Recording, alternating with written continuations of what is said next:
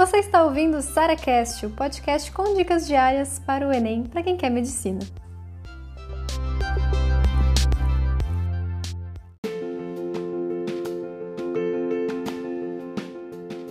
Quais provas fazer além do Enem para você estudar para o próprio Enem? Então é o seguinte, Parece que você já fez todas as provas do Enem, deve ter se perguntando assim, cara, e agora? O que, que eu faço? Porque, inclusive, tá, gente? Todas as provas do Enem, tem muito Enem aí, tá? Tem Enem, Enem PPL, Enem segunda aplicação, terceira aplicação, agora tem Enem digital. Então, Enem aqui não falta. Então, veja se não ficou de fato nenhuma prova sem fazer. Se você não fez, faça as provas do Enem. Mas é claro, eu super recomendo vocês fazerem outras questões também, porque, sério, gente, as pessoas não são criativas, tá?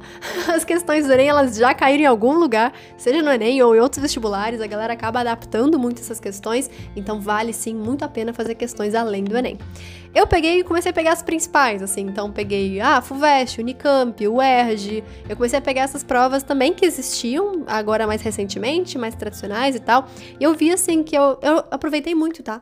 Eu aproveitei muito, tanto provas até mais fáceis, que a UERJ é até classificada como prova um pouquinho mais fácil que o Enem, a FUVEST classificada como prova mais difícil que o Enem, e eu comecei a ver que ali tinha muita matéria que eu tava aprendendo também, muitas questões que caem no Enem, mas elas caem de uma outra forma, às vezes caem com texto diferente e tal, mas eu via que, cara, eu tô aprendendo muito conteúdo aqui. Então valeu muito, muito, muito a pena. Então a primeira coisa que eu fiz, pegar ali as provas desse eixo aí, Rio-São Paulo, que são as mais famosinhas, mais fáceis de encontrar na internet, mais fáceis de encontrar resolução e por aí vai. Então esse é um motivo importante também, porque começar por essas.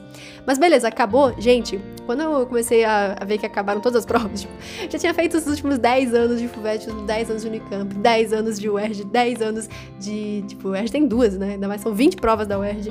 Aí tinha mais, comecei a pegar as mais antigas, tá? Então comecei a pegar provas de vestibular que já tinham morrido, então não existiam mais. Então, provas mais antigas, provas de vestibulares tradicionais nesse sentido. E assim, foi muito legal porque eu comecei a ver que as questões, elas. Eu tinha aquela sensação de que, cara, eu já fiz todas as questões alguma vez na vida. e não era a mesma questão, eram questões diferentes.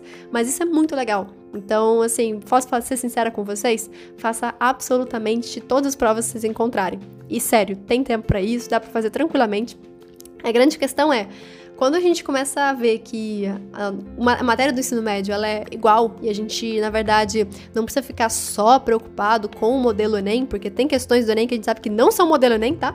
Eu comecei também a pegar provas até mesmo de particulares, provas verdadeiro ou falso, porque assim, no fundo, no fundo, gente, é, o Enem é uma prova de verdadeiro ou falso. Você vai excluir quatro alternativas para achar uma alternativa. Então, assim, essas provas de verdadeiro ou falso, somatória, eu fiz também, tá? Porque me deu uma bagagem muito boa de conteúdo e essa avaliação das alternativas também é uma coisa que a gente faz no Enem. Não é para começar por elas, estão entendendo isso, né? É começar pelas provas do Enem, começar pelas provas mais parecidas do Enem, né? Que eu vou colocar, nem parecidas do Enem, vai. Eixo Rio-São Paulo, porque ali tem muitas provas que tem a resolução, é mais fácil, mas por isso, tá? E depois você vai começando a pegar provas mais, tipo, bizarras, provas mais, assim, que ninguém nunca ouviu falar. E eu pegava, eu jogava sites, assim, das universidades até particulares, assim, achava as provas antigas e fazia. E, gente, juro, me ajudou muito mais do que ficar o dia inteiro vendo aula e lendo apostila. Eu fiz muitas provas antigas, eu fiz, sabe, sei lá, milhares de questões.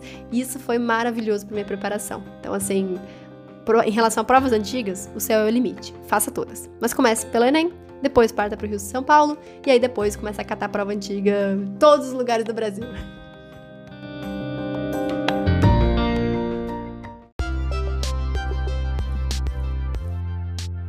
Você ouviu mais um SaraCast, o podcast com dicas diárias para o Enem.